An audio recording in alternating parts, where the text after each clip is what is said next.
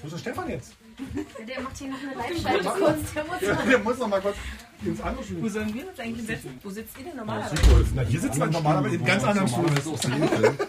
So. Kann mir einer von euch verraten, in was für einer Art von Haus ihr wohnt? Wie, du willst jetzt vor, vorher schon von uns Sachen wissen?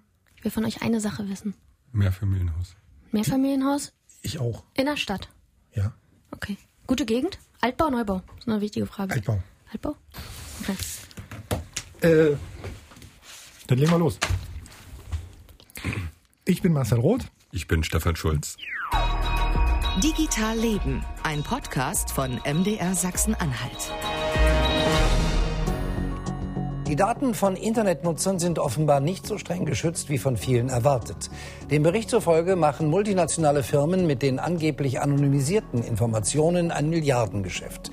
Die Datensätze lassen sich aber offenbar leicht entschlüsseln und auswerten.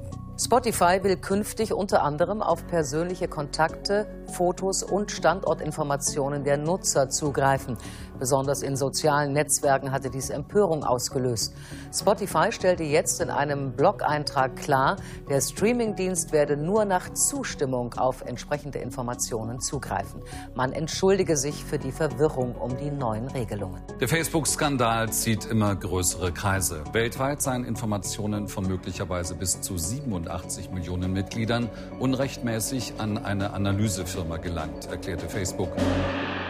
Nachrichten, die uns seit Jahren begleiten. Datenmissbrauch, Datenskandal, Datendiebstahl. Mal geht es um Facebook, mal um Google, Amazon, Microsoft, Spotify. Und immer klingt es irgendwie gefährlich und undurchsichtig. Heute wollen wir hier bei Digital Leben so ein bisschen den Vorhang lüften und hinter dieses ganze Datengeschäft gucken. Datenhandel ist unser Thema und dafür haben wir uns zwei Reporterinnen eingeladen, beide MDR-Volontäre, Wiebke Schindler und Johanne Bischoff. Hallo erstmal, willkommen. Hallo. Hallo. Guten Tag, wir freuen uns total. Denn ihr habt eine ganz klassische Hintergrundrecherche gemacht. Investigativ und augenöffnend, finde ich, ja. Bevor wir da ein bisschen in die Tiefe gehen, Wiebke, wie ist denn das jetzt nach all dem, was du weißt? Wie sorglos gehst du ins Internet? Ja, also ich gehe natürlich immer noch ins Internet und auch immer noch relativ sorglos, möchte ich sagen. Ich bin auch immer noch auf sozialen Netzwerken und mache das auch noch mit großer Leidenschaft. Ja. Ähm, geht auch im Beruf gar nicht anders. Aber es gibt einen Satz, der in unserer Recherche immer wieder gefallen ist und das ist, ähm, wenn du eine App oder einen Dienst im Internet kostenlos nutzen kannst, dann ist das nicht wirklich kostenlos, dann zahlst du mit deinen Daten. Und wie gesagt, das haben wir immer wieder gehört und das nehme ich so ein bisschen mit und das begleitet mich jetzt auch noch in meinem Alltag. Johanna, bei dir auch? Also Gewinnspiele und so ein Kram bin ich eh nicht der Typ. Äh, Werde ich, glaube ich, auch nie. Ich muss sagen, ich surfe auch wirklich gerne im Internet. Es gibt Tricks, äh, die wir gelernt haben. Manche davon kannst du anwenden, manche sind einfach so umständlich. Da sagst du, geschenkt brauchst du nicht. Johanna, ihr habt ja tief in den Datenhandel in Deutschland geschaut. Was, äh, wie ist denn die Idee entstanden und was war da letztendlich euer Ziel? Also wir hatten Bock auf was richtig Investigatives und wir wollten eben im Datenhandel irgendwie auch mitspielen. Weil man versteht das natürlich am besten, wenn man versucht, das zu machen, was die eigentlich jeden Tag machen. Und da haben wir uns so ein bisschen reingeschlichen, haben uns andere Identitäten gegeben und haben das eben versucht, so groß wie möglich zu machen, um eben einen Erkenntnisgewinn zu haben. Und das ist ja ein Thema, wo Leute abschalten eigentlich. Aber wenn man drinsteckt und die Leute mit da reinzieht in den Sumpf, dann sind die vielleicht auch länger dran. Und dafür habt ihr euch sogar eine eigene Internetseite gebaut, eine eigene Fake-Firma, muss man ja fast sagen, äh, gegründet. Wie seid ihr da letztendlich vorgegangen? Genau, wir haben uns überlegt, ähm, wie machen das große Firmen und äh, wir haben recherchiert und also große Firmen, um an Daten zu kommen, die machen unter anderem, äh, generieren die Gewinnspiele. Das ist ein ziemlich einfacher Weg, um an Daten zu kommen. Also haben wir gedacht, das machen wir auch. Ähm, wir haben uns also äh, eine Firma ausgedacht. Wir haben uns Urlaubsfreunde24 genannt und haben dazu auch eine schicke Website gebaut und haben da schöne Fotos drauf geknallt und ähm, ein paar seichte Texte. Im Prinzip war, haben wir uns als Reisestartup ausgegeben und ähm, um ein paar neue äh, Kunden zu gewinnen, haben wir ein Gewinnspiel auf diese Website gepackt. Und das Ganze haben wir per Facebook beworben mit sogenannten Sponsored Posts. Das heißt, das sind bezahlte, das ist bezahlte Werbung. Wir haben da gute 400 Euro in die Hand genommen und dann wurde das auf die Timelines von vielen Menschen in Mitteldeutschland gespült. Über diese gesponserten Facebook-Posts sozusagen habt ihr Leute gewonnen, die dann auf eurer Webseite eine Umfrage beantwortet haben. Ähm, genau, also wir haben ein äh, Urlaubswochenende für zwei äh, zu, ähm, verlost für, ich glaube, 500 Euro im Wert. Und insgesamt haben 150 Leute auf diesen Link geklickt und haben bei diesem Gewinnspiel mitgemacht. Also das hat schon einige erreicht. Eine Frau, die sich am fingierten Gewinnspiel beteiligt hat, ist Anja Stielke, 39 Jahre alt, aus Magdeburg. Das war wahrscheinlich so dieser, oh, ich kann Urlaub gebrauchen, äh, das kam gerade günstig, jetzt probieren wir es mal, ja. Das war ein Urlaubsgewinnspiel. Da geht man ja eigentlich erstmal davon aus, okay, Telefonnummer angeben, E-Mail-Adresse angeben, Adresse angeben, das ist alles noch in Ordnung. Äh, da waren aber auch, äh, waren auch Fragen, zum Beispiel, haben Sie Allergien, haben Sie chronische Krankheiten? Hat Sie das nicht gewundert? Nicht wirklich. Dadurch, dass ich nicht betroffen bin von diesen Fragen tatsächlich, hat mich das nicht gestört. Ja, ich denke, wenn ich da äh, eine Frage mit Ja beantwortet hätte haben müssen, dann wäre wahrscheinlich äh, schon so eine Alarmglocke gewesen, ja. Äh, da war auch die Frage nach dem Gehalt. Ich meine, eigentlich gibt man ja so Gehälter auch nicht so richtig preis. Äh, warum haben Sie da drauf? War nicht das Richtige. War nicht das Richtige. Und auch Jacqueline Hört, 21 Jahre aus Magdeburg, hat beim Gewinnspiel mitgemacht.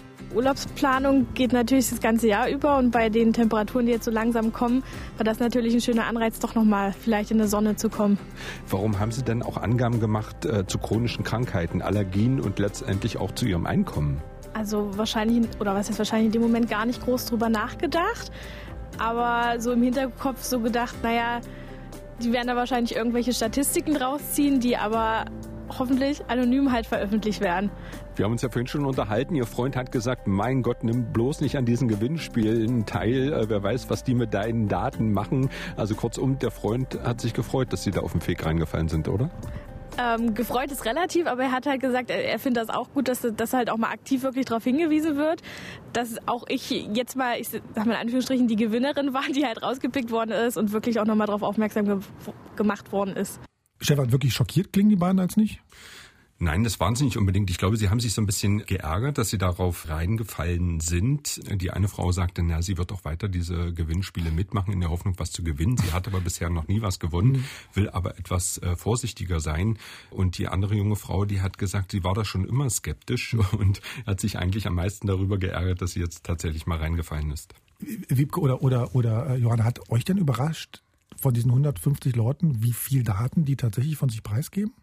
Wir haben diese Werbung geschaltet hm. an einem Freitag, ich glaube Nachmittag. Hm. Und dann bin ich mit dem Zug vier Stunden gefahren, hatte kein Internet, habe das ähm, Formular dann aufgemacht, wo die Antworten kamen. Und ich habe fast geheult, weil da waren über 20 Antworten schon drin. Wir haben vorher Wetten abgeschlossen, was so gehen wird. Und das ist einfach schockierend, dass die Leute das angezeigt bekommen und auf unserer Website, wir haben da irgendeine Adresse angegeben. Äh, das war alles wirklich dubios. Also ähm, wir haben ja auch ähm, AGBs und sowas auf der Seite. Die sind so zusammengeschustert und so. Aber es sah ähm, schon professionell aus. Sah super professionell ja, aus, auf jeden Fall. Ja, aber die Seite hat ja an sich keine Reputation. Also diese Firma, kein Mensch kennt die. Das heißt sozusagen, da nochmal eingehakt, Ihr habt Facebook dafür bezahlt, auf eine komplett unbekannte Seite zu verlinken. Genau, das ist genau. relativ einfach. Und Facebook hat euch zugesichert, wir streuen das an wie viele Leute oder an wie, in welchem Bereich? Na, man kann das relativ genau festlegen, die, die Nutzer, denen das angezeigt wird. Also wir haben ähm, Männer und Frauen äh, beworben in Mitteldeutschland und zwischen 20 und 45 waren es, glaube ich. Und dann kann man auch relativ genau festlegen, was die für Interessen haben sollen. Mhm. Okay. Also sowas äh, interessieren sich für Gewinnspiele, interessieren sich fürs Reisen, äh, lauter so ein Kram. Das also heißt, da fängt es ja schon an mit den Daten. Da haben wir sozusagen noch gar nicht selber was erhoben, sondern wir haben schon gesagt, wir wollen einfach die und die haben. Ja, und ihr habt ja nicht nicht nur die Adressen oder die Namen abgefragt, sondern auch zum Beispiel chronische Krankheiten. Mhm. Das fand ich ja erstaunlich, dass Leute da offenbar auch Angaben gemacht haben. Ja, auch solche Angaben wie rauchst du oder rauchst du nicht, das mhm. ist ja für andere wahnsinnig interessant. Also wenn du das, wenn du dein Leben lang stark rauchst, bin ich als Versicherer schon interessiert irgendwie und sag, ey Junge, das hättest du mal lassen können. Und war das denn sozusagen ein Muss? Häkchen oder ja, du musstest alles alles ausfüllen. Wenn du was nicht ausgefüllt hast, dann wäre das bei uns nicht angekommen, genau. Ganz kurz nochmal, wisst ihr, also Männer, Frauen, wie da von den 150 Leuten habt ihr das mal ausgewertet? Wir haben kaum Männer dabei. Tendenziell machen, haben bei unserem Gewinnspiel Frauen mitgemacht. Wir haben auch drüber nachgedacht, warum. Aber unser Style war auch eher weiblich, sage ich mal. Also du hast die Seite aufgemacht ähm, und es sah eher aus wie eine Seite, die Frauen anspricht, muss man ehrlich sagen. Kann aber auch sein, dass grundsätzlich eher Frauen dazu neigen, sowas zu machen. Oder Facebook hat zweimal an Frauen ausgespielt. Das weiß man natürlich nicht. Ne? Mhm. Genau, das kann man auch nicht nachmessen. Mhm. Jetzt habt ihr ganz viele Daten äh, gesammelt von diesen Menschen, aber gereicht hat euch das letztendlich dann immer noch nicht. Nee, das hat uns nicht gereicht, weil jetzt sind wir erst im Datenhandel-Business unterwegs. Also bis dahin, okay, äh, was uns die Leute selber sagen, können sie gerne machen.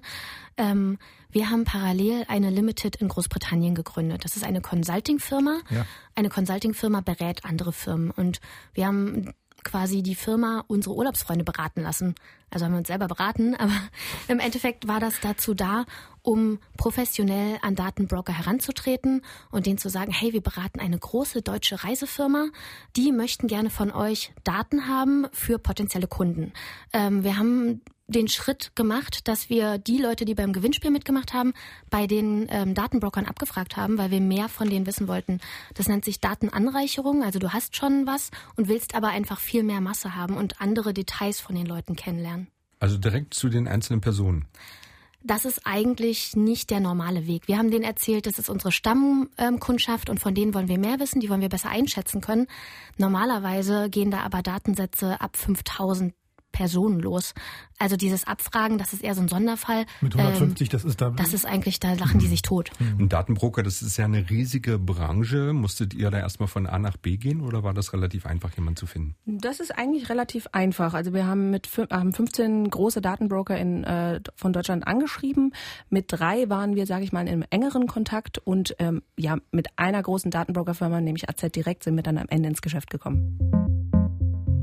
AZ Direkt ist einer der größten deutschen Datenhändler und gehört über das Dienstleistungsunternehmen Arvato zum Bertelsmann-Konzern. Arvato hat mehr als 65.000 Mitarbeiter und macht mehr als dreieinhalb Milliarden Euro Umsatz. AZ Direkt sagt über sich selbst, es sei Partner für erfolgreiches Data-Driven Multichannel Marketing und hätte mehr als 50 Jahre Erfahrung im Dialogmarketing. Aktuell erreiche man on und offline etwa 63 Millionen Konsumenten. Das sei die größte crossmediale Reichweite Deutschlands. Das nennt sich B2B-Marketing. Also die machen quasi Business to Business. Große Firmen arbeiten mit großen Firmen. Wir haben damit nichts zu tun und eigentlich wollen die auch nicht, dass wir wissen, was da genau abläuft. Ha, da sind aber bei, mit uns falsch gewickelt. Ja. Nun habt ihr erzählt, wie ihr an die Daten gekommen seid durch dieses äh, Gewinnspiel letztendlich. Aber wie kommen eigentlich äh, solche Datenbroker an ihre Daten?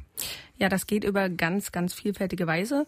Ähm, erstmal natürlich über die Online-Welt. Also das heißt, jedes Mal, wenn ich mich bei meinem E-Mail-Postfach anmelde, wenn ich in sozialen Netzwerken unterwegs bin, mhm. äh, ganz großer Faktor. Wenn ich online shoppe, wenn ich mir online Filme angucke, wenn ich Musik höre online. Also darüber kann man ganz viel generieren. Dann haben viele Leute Cashback-Karten oder auch eine Kreditkarte. Da kann man auch ganz viele Daten raus generieren. Aber auch Leute, die sich gar nicht in der Online-Welt befinden, also die gar nicht online unterwegs sind. Denn man kann auch über Melderegister und Telefonbücher Daten generieren. Und deshalb kann AZ äh, direkt auch von sich selber behaupten, dass sie nahezu jeden deutschen Haushalt eben abbilden können. Mhm. Sag doch, mach doch das Beispiel Payback. Mhm. Bei Payback-Karten gibst du direkt an, alles klar, die dürfen wissen, weil das ist ja das System. Ja. Am Ende wissen wir alle, dass wir damit nicht Plus machen. Nee, ist klar. Ähm, aber, aber die geben das weiter. Okay. Dazu ist das da. Das ist der Handel. Payback ist nur dafür da, dass andere Leute was über dich wissen. Wann du irgendwie in der Drogerie mhm. dir welche Zahnbürste kaufst. Krass. Also das, das, ne, oder? Natürlich ist es krass. Also man, immer, man klickt immer, jawohl, AGB, Unterschrift, Häkchen, zack, alles. Na super, dann füttern wir ja eigentlich die ja, Firmen. Sind ja, ja quasi das ist wieder das Prinzip so. Man denkt, man hat da kostenlos irgendwas, aber kostenlos ist es ja nur, in, also ist es eben nicht. Du bezahlst mit deinen Daten. Ihr habt vorhin von angereicherten Daten gesprochen, die ihr euch letztendlich auch besorgt hat. Äh, was sagen die dann beispielsweise aus? Also diese angereicherten Daten, das sind zwei verschiedene Sachen. Also wir haben einmal personenbezogene Daten. Das heißt, ich weiß, wann ihr beide Geburtstag habt. Das nee. gehört zu eurer Person. Doch, das weiß ich. Das verrate ich jetzt hier nicht, weil Datenschutz und so. Aber ich weiß das. Das sind die einen Arten von Daten, die du bekommen kannst. Und dann gibt's aber auch noch raumgebundene Daten. Also ihr wohnt beide in einer Altbauwohnung, in einem okayen Stadtteil. Und die Datenbroker wissen von euren Nachbarn, okay, die machen gerne die Schließenversicherung ab. Die sind sicherheitsorientiert. Und die beiden Typen, die wohnen genau in der gleichen Gegend. Also glaube ich, dass ihr auch sicherheitsorientiert seid. Darum biete ich euch doch nochmal eine Haftpflichtversicherung, eine Zusatzzahnversicherung und alles Mögliche an. Das heißt, ihr und euer Umfeld werdet sozusagen hochgerechnet. Und das ist das, was wir bekommen. Also ihr surft im Internet, eure Nachbarn surfen und dann werdet ihr so ein bisschen verwaschen. Aber eigentlich ähm, wissen wir ganz schön viel. Die Daten, die wir uns anreichern lassen haben, die haben uns zum Beispiel gesagt, wie sozial sind Leute, wie traditionsverbunden sind Leute. Das ist natürlich geht das nicht um dich als Einzelperson, sondern um deine Personengruppe.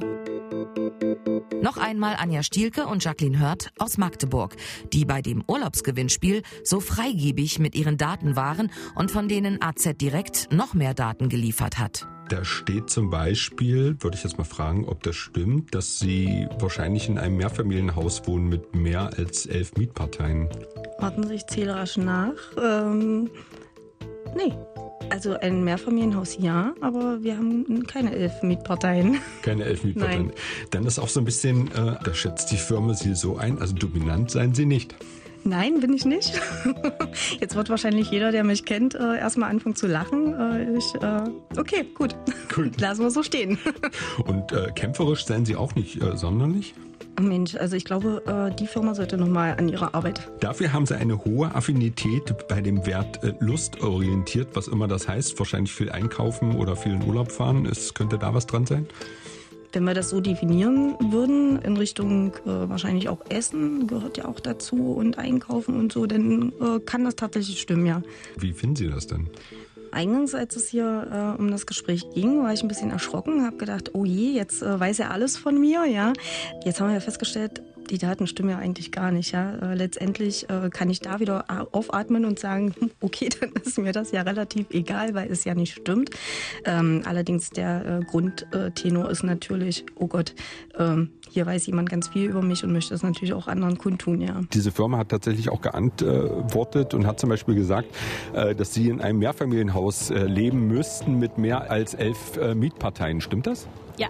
Sie seien auch nicht sonderlich erlebnisorientiert und äh, so familiär eingestellt seien Sie auch nicht. Das stimmt auch überhaupt gar nicht. Pflichtbewusst seien Sie auch nicht sonderlich. Nee, auch das würde ich nicht so unterschreiben. Also ich glaube, wenn ich jetzt meine Chefin fragen würde, die würde äh, sagen, dass ich eine derjenigen bin, die sich wirklich an äh, ihre Pflichten hält, Aufgaben gewissenhaft und gut erledigt. Was heißt denn das jetzt, dass die Datenbroker mit äh, falschen Daten handeln oder schätzen die Leute sich falsch ein? Das sind genau die zwei Aspekte, die da mitspielen. Also aufatmen kann hier keiner, weil wenn du falsch eingeschätzt wirst, bist du in der falschen Schublade und die ziehen falsche Schlussfolgerungen. Und wenn ich denke, du wohnst äh, in einem, Partei, im, im Vielparteienhaus, möglicherweise in der Platte, gehe ich davon aus, dass du nicht viel Geld hast. Und ob ich dir dann Kredit gebe, müsste ich mir nochmal überlegen.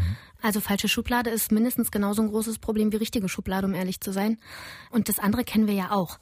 Ich würde mich einschätzen als jemand, der sehr umsichtig ist, der sich um die Natur Gedanken macht, um andere Leute. Und trotzdem trage ich einen H&M-Pullover und trotzdem fliege ich mit einem Flugzeug.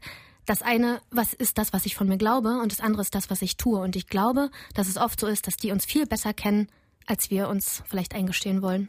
Und in dem Fall haben die doch wahrscheinlich sogar die Daten ein bisschen, also nicht, im Zweifelsfall auch nicht euch alle Daten zur Verfügung gestellt, die sie haben. Das heißt sozusagen, das Gesamtbild kann auch mal ein ganz anderes sein. Genau, also die sagen, die haben können über jede Person 300 Merkmale generieren. Und wir hatten jetzt einen Probedatensatz, wir hatten, glaube ich, 35 Daten. Also das ist wirklich noch ein kleiner Ausschnitt von dem, was die eigentlich haben. So, äh, nochmal zusammengefasst. Ihr habt sozusagen über einen Facebook-Link eine Internetseite beworben, auf der ihr eine Umfrage gemacht habt, habt so sozusagen Daten gewonnen. Dann habt ihr sozusagen euch die Daten anreichern lassen. Wie liefen das? Haben die euch die Daten einfach so gegeben? Habt ihr dafür Geld bezahlt für diesen sozusagen Testsatz an Daten? Also wir haben erstmal, wir haben groß aufgefahren. Wir haben gesagt, wir haben einen großen deutschen Reiseunternehmer an unserer Seite ähm, und würden für den gerne mal testen, was so möglich ist. Und natürlich gäbe es eventuell, wenn es gut läuft, auch Folgeaufträge. Die haben dann uns diesen kleinen Testdatensatz zur Verfügung gestellt mit der Aussicht auf mehr und haben gesagt, okay, das kostet euch jetzt äh, einen Betrag X, aber wenn ihr weitere Aufträge uns gebt, dann verrechnen wir das. So, das heißt, ihr habt mit unterdrückter Nummer da angerufen von eurem Handy zu Hause oder was? Oder hier aus, dem- aus dem Büro vom MDR? Nee, äh, wir haben Vanessa Schuster, das war unsere Kollegin Sabine, äh, die hat sehr eloquent mit den Firmen ähm, Kontakt gehabt. Wir haben E-Mail-Adressen gehabt, die natürlich zur Lux Consulting gehören.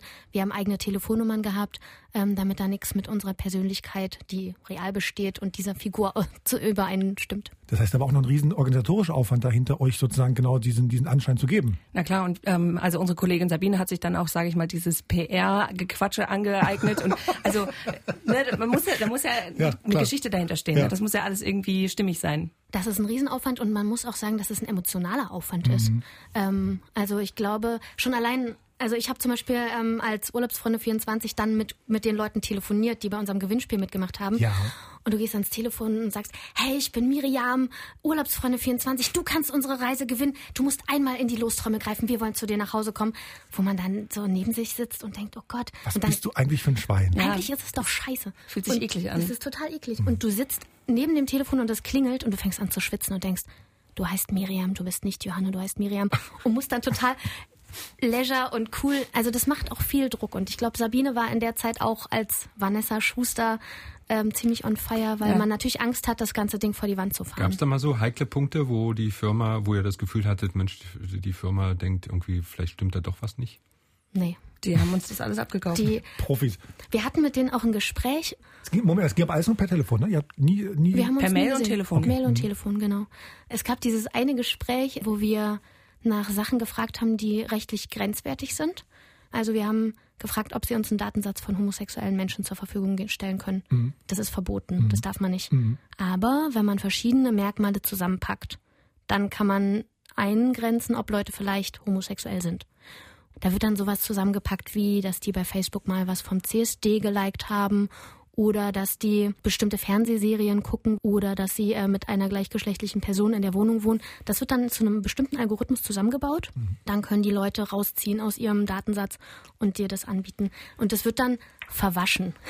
Das heißt, die packen dann einfach zehn falsche noch mit rein, damit es datenschutzrechtlich funktioniert. Mhm. Das ist echt heavy. Gerd Billen ist Staatssekretär im Bundesministerium für Justiz und Verbraucherschutz, war lange Vorsitzender des Bundesverbands der Verbraucherzentralen und Bundesgeschäftsführer des Naturschutzbundes Deutschland. Und es mag sein, dass äh, die Broker oder Einzelne sich heute hinstellen und sagen, damit haben wir nichts zu tun. Aber sie haben Sorgfaltspflichten, weil wir reden über, über Gefahren für Bürger und Bürgerinnen, für Verbraucher.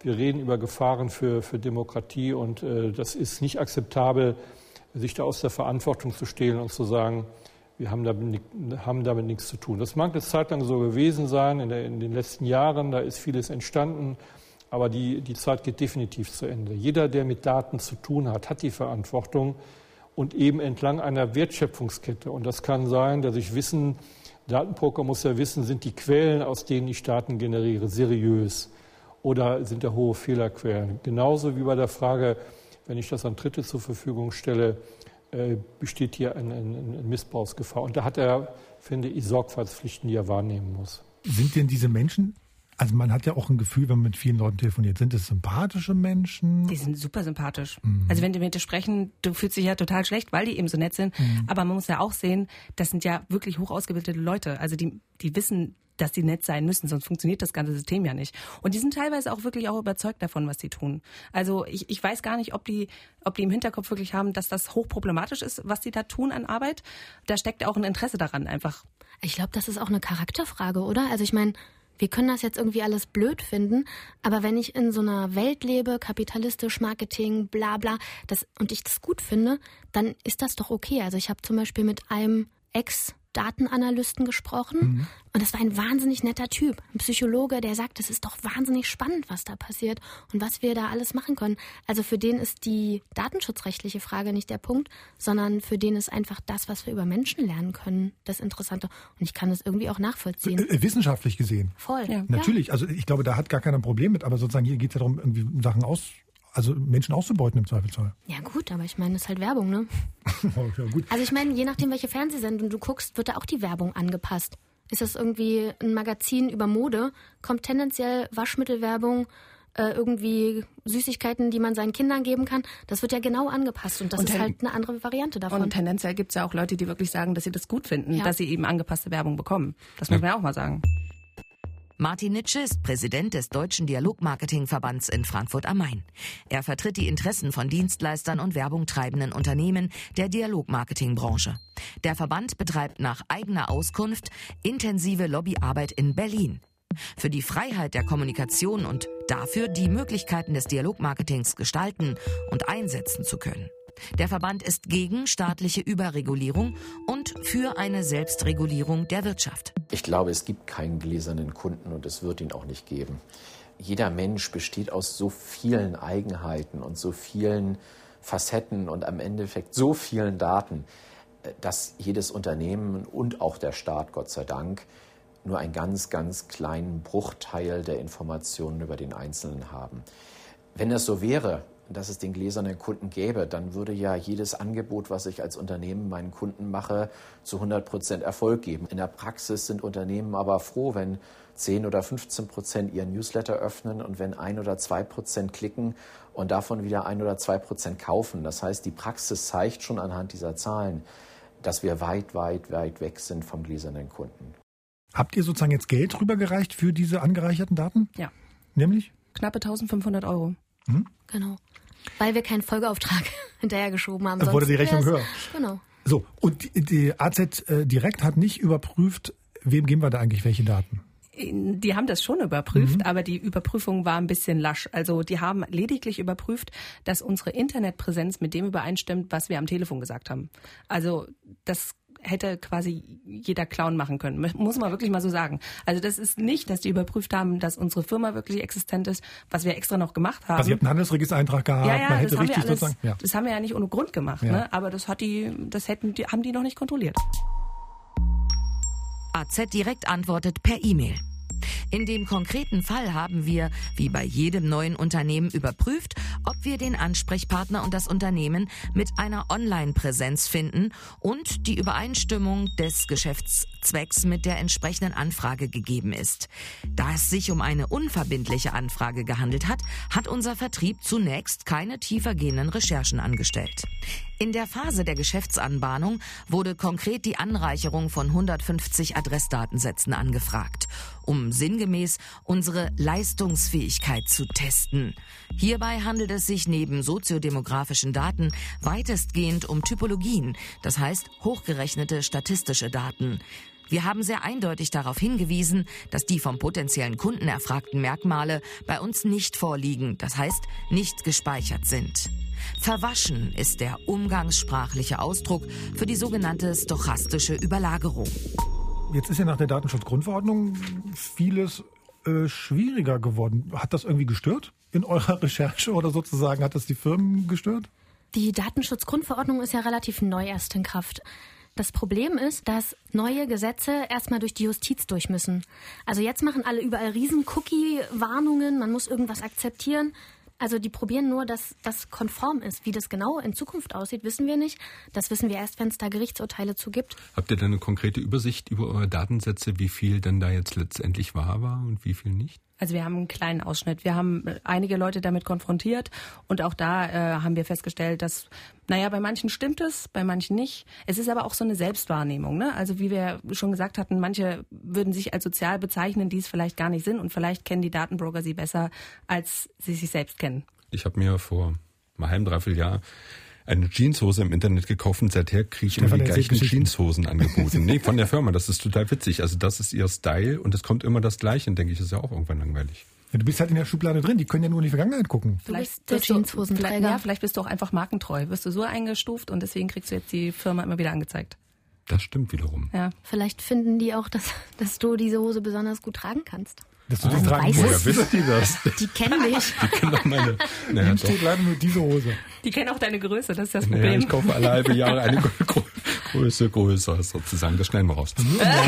Auch das wissen die. Super. Die Der haben auch noch- bestellt so oft Schokolade im auch. Internet. Alter, der braucht eine neue Hose. Genau, und eine neue Waage. Sehr schön. Friederike Kaltheuner leitet das Data Exploitation Programm von Privacy International. Die englische Menschenrechtsorganisation positioniert sich als Hüterin der Privatsphäre der Bürger gegenüber Staat und Wirtschaft. Das ist wichtig, weil wir immer noch denken, dass, äh, dass wir daran schuld sind, dass wir zu viel von uns preisgegeben haben. Das stimmt aber so nicht, denn die Daten, die wir teilen, sind nur ein ganz, ganz kleiner Teil der Daten, die von Datenhändlern vermarktet, verkauft und gesammelt werden. Wir haben die Kontrolle über unsere Daten verloren. Aber ich finde auch sehr wichtig, wir wissen gar nicht, was eigentlich alles anhand von scheinbar ähm, uninteressanten Datenspuren abgeleitet werden kann. Viel spannender finde ich eigentlich die gesamtgesellschaftlichen Folgen. Was heißt es, äh, dass wir in einer Welt leben, in der politische Parteien, alle möglichen Akteure unfassbar detaillierte Profile über uns äh, kaufen können? Diese Profile sind zum Teil ähm, unangenehm akkurat. Die geben Dinge über mich preis, die mir selber vielleicht gar nicht bewusst sind.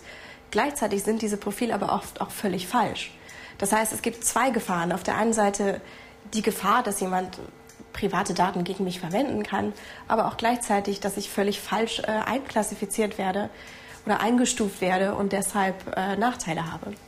Um jetzt mal allgemeiner zu werden, ja, das klingt ja alles nach einem großen Business, da ist ein kapitalistisches Interesse dahinter oder, oder ein Interesse dann Gewinn, Gewinn zu machen bei all dem so, sowas. Das läuft im Internet, was wir alles nutzen, was eigentlich sichtbar ist, aber es ist, läuft irgendwie doch im Verborgenen. Hat es eine politische Relevanz, eurer Meinung nach? Also das haben wir ja schon in anderen Ländern gesehen, oder? Großbritannien, USA, definitiv ähm, kann man damit auch politisch sehr großen Einfluss nehmen. Mhm. Also in den USA gab es Beispiel, äh, gab es das Beispiel, dass Frauen, die in eine Abtreibungsklinik mhm. gegangen sind, dass denen äh, in ihre Timeline wurden Anzeigen gespült von Abtreibungsgegnern. Mhm. Also man sieht, dass das durchaus weitergespielt werden kann und das geht natürlich darüber hinaus, dass ich mir irgendwelche Tonschuhe kaufe oder so. Also das hat dann schon eine ganz andere Relevanz. Die US-Mathematikerin Kathy O'Neill schreibt in ihrem Buch Angriff der Algorithmen, über Weapons of Math Destruction, über Mathe-Vernichtungswaffen. Eine US-amerikanische Autoversicherung schätzt zum Beispiel ein, wie wahrscheinlich es ist, dass jemand Preise vergleicht. Sagt das mathematische Modell der Versicherung, dass jemand wohl keine Preise vergleicht, verlangt die Autoversicherung mehr Geld von ihm als von anderen. Ja, was ich total krass finde, was mir immer auffällt, wenn man zum Beispiel bei Gmail eine E-Mail schreibt mhm. und äh, man hat da bestimmte Begriffe drin, eine bestimmte Kaffeesorte, sage ich mal, oder eine bestimmte Jeans, kann ich darauf warten, kurz Zeit später erscheint Werbung. Ja, und mhm. das äh, ist ja auch im realen Leben so. Also zum Beispiel ähm, haben wir auch in unserer Recherche gelernt, dass es Handys und Laptops, die kommunizieren miteinander. Wenn die in einem Raum sind, also wissen unsere Geräte, dass wir jetzt gerade hier zusammen sitzen. Und das hat ja auch Einfluss darauf, was, was weiterführend passiert. Weil ähm, die im ähm, selben WLAN eingewählt sind, oder was? Nee, weil die im Töne im ultrafrequenten ah. Bereich ah. senden und sich damit hören. Das heißt, die wissen, wir beide haben Kontakt gehabt. Das hat natürlich Einfluss auch darauf, was uns weiterhin angezeigt wird, wer mit wem unterwegs ist, in einem politisch prekären Moment wissen wir, also zum Beispiel von den Maidan-Protesten, äh, da haben wir gesehen, dass geortet wurde, welche Leute gerade da waren. Dann haben die alle diese ominöse SMS bekommen. Ähm, das hat große Relevanz. Und nur weil unser System gerade stabil ist, heißt das nicht, dass das in Zukunft auch noch so sein wird. Es kann uns immer wieder einholen. Ich habe da neulich auch einen interessanten Beitrag gelesen, da ging es genau darum. Da heißt das sozusagen, die neue Freiheit wird Papier sein in Zukunft. Also eigentlich, wenn man das vermeiden will, kann man sich eigentlich nur versuchen, überall abzumelden und äh, wieder zurückzukehren zum klassischen Briefe schreiben. Gerade so, wenn man politisch verfolgt ist in bestimmten Ländern. Aber das hilft eben auch nur teilweise. Also wie gesagt, auch Leute, die sich komplett online raushalten, auch die sind ja irgendwie, die nehmen ja auch am Leben teil. Mhm. Und die sind auch in Melderegistern zu finden, die sind auch in Telefonbüchern meinetwegen zu finden. Also das ist ein Teil davon, aber eben nicht alles. Also das heißt eine Frage der Kontrolle. Ja. Oder des Vertrauens. Genau. Der US-Autor Franklin Foer schreibt in seinem Buch Welt ohne Geist, wie das Silicon Valley freies Denken und Selbstbestimmung bedroht, die Überwachung im Internet ist nicht harmlos. Wir finden zwar die Musik, die uns am besten gefällt, freuen uns vielleicht über Tonschuhwerbung und dass uns Algorithmen die Informationsflut sortieren. Aber wir geben unseren freien Willen dafür auf und ahnen, dass wir umfassender manipuliert werden, als wir wollen. Nur damit uns Firmen Waren und Dienstleistungen andrehen können. Und vor allem verlernen wir zu denken. Denn eine öffentliche Debatte ist immer erst möglich, wenn wir uns im Privaten eine Meinung gebildet haben. Aber das geht nur, wenn wir frei mit Überlegungen experimentieren können, ohne befürchten zu müssen, dabei bespitzelt zu werden. Ist das sozusagen rechtlich problematisch, was ihr da gemacht habt? Naja, pff, grau ist, mhm. ist eine Farbe und äh, wir haben uns schön im Graubereich äh, bewegt. Aber unser Ziel war natürlich, äh, dass wir rechtlich auf der sicheren Seite sind. Als Journalisten dürfen wir manchmal auch Grau Graubereiche betreten. Äh, wir sind unter dem Medienprivileg. Mhm. Natürlich dürfen wir das nutzen, weil wir damit ja was aufdecken und den Leuten quasi was helfen, indem wir vielleicht manchmal nicht ganz so gut dabei sind. Unser Ziel war es natürlich, die anderen zu zwingen, diesen rechtlich sauberen Bereich zu verlassen. Und mit unserer Anfrage, ob wir Datensätze über homosexuelle Menschen haben können, sind wir da schon ziemlich an die Grenzen geraten. Hat es die Firma denn da mal gezuckt und hat das irgendwie versucht zu rechtfertigen? Die nicht, ne? Nee, weil damit, dass die das dann verwaschen, indem sie diese ganzen ähm, Datensätze dann noch so ein bisschen unsauberer machen, im Sinne von, das sind ja nicht nur Homosexuelle, die wir hm. liefern, sind sie wieder in dem hellgraueren Bereich. Die wissen ja auch genau, was die machen. Also die, das können die sich gar nicht leisten, da jetzt irgendwie rechtlich irgendwas zu machen, wo man die ankreiden könnte. Das heißt, deswegen machen die sowas wie, sie sagen, sie können uns nicht wirklich homosexuelle Datensätze liefern, aber sie können sagen, die könnten tendenziell homosexuell sein. Also es ist auch alles legal, was diese Datenbroker machen. Die machen das schon ziemlich legal und sehr schlau. Alles andere wäre ja auch irgendwie merkwürdig, ne? Ähm, das sind große, große, sehr, sehr erfolgreiche Firmen. Da steht wahnsinnig viel Geld und Reputation dahinter. Ähm, die würden nicht irgendwie uns kleinen Mäusen mal so ein bisschen Zeug rausgeben, sodass wir die, dass wir die kaputt machen können. Das war ja auch nicht das Ziel. Das Ziel ist zu zeigen, was ist rechtlich eigentlich alles möglich und wie absurd ist das eigentlich schon. Das muss alles einmal durchgeklackt werden, um zu gucken, wo die Grenzen sind. So, und nun stehen wir da. also was fangen wir mit all dem an als, als Menschen, die alltäglich das Internet nutzen? Internet ja, aus. Internet aus. also ist ja jetzt so ein bisschen so ein Moment, wo man denkt, so ja, ist eh alles verloren, was soll ich machen? Ich kann überhaupt nichts mehr im Netz machen. Wie traurig ist das? Ist natürlich irgendwie auch Quatsch, ne? Also wir werden uns nicht abmelden, aber drüber nachdenken, weil Datenschutz ist Bürgerschutz. Jeder muss sagen, hey, das sind meine Rechte und wenn du die missachtest, dann muss ich mich natürlich auch dafür stark machen. Das macht kein anderer für mich. Es gibt aber Tricks. Also man kann zum Beispiel mit verschiedenen Browsern im Internet surfen. Das heißt, ich benutze den einen, wo ich mit meinem offiziellen Namen offiziell irgendwelches Internetbanking mache, mich bei meiner Meldebehörde irgendwie organisiere. Und dann habe ich eben noch einen anderen Browser von einer anderen Firma, äh, den ich benutze, um halt Spaß im Internet zu haben, wo ich irgendwelche Spiele mache, wo ich Gewinnspiele auch mache, wo ich aber nie meinen echten Namen oder meine Telefonnummer irgendwie eingebe. So eine Trennung ist möglich. Man kann zum Beispiel auch auf seinem Handy, wenn man bestimmte Apps benutzt, erstmal gucken, was ballert die alles raus, Standort, Telefonbücher, was auch immer. Das kann man im Zweifel auch eingrenzen, was die dürfen, was die nicht dürfen. Kann sein, dass ich manche Apps löschen muss, weil ich damit dann gar nichts mehr machen kann, weil ich das preisgeben muss. Im Jahr 2015 haben Wissenschaftler in Stanford Persönlichkeitsprofile von Facebook-Nutzern angelegt. Dann haben Arbeitskollegen, Freunde und Partner Fragen zu den Facebook-Nutzern beantwortet und so ihre Persönlichkeit eingeschätzt. Und auch ein Algorithmus hat die Facebook-Profile ausgewertet. Ergebnis? Nach 230 Facebook-Likes konnte der Algorithmus die Menschen besser einschätzen als deren Lebenspartner. Ein ganz wichtiger Fakt, der noch, noch wirklich wichtig ist, ist, mhm. dass wenn man Daten von sich preisgibt, man immer auch über sein Umfeld nachdenken muss. Das heißt zum Beispiel, Facebook fragt immer, wenn ich mich anmelde, ob ich mein äh, Telefonbuch mit, dem, mit denen teilen möchte. Und viele Leute sagen da WhatsApp einfach, auch. ja, WhatsApp fragt WhatsApp. genau. Ähm, und da sagt man einfach mal ja. Und das ist aber ein echtes Problem, weil ich da vielleicht auch Leute mit irgendwie raus Brezel, die das nicht möchten. Und sich dessen bewusst zu sein, ist auch ganz wichtig. Auch wenn ich zum Beispiel bei Facebook schreibe, hey, ich gehe heute auf eine geile Party und äh, Wiebke ist auch dabei, muss ich darüber nachdenken, möchte Wiebke, dass andere Leute wissen, dass sie auf dieser Party ist? Wahrscheinlich nicht. Vermutlich nicht. Also aber weil Was wir ja sind das für Partys auf die äh, Ja, wow. Volo-Partys aus Mitteldeutschland. Ja.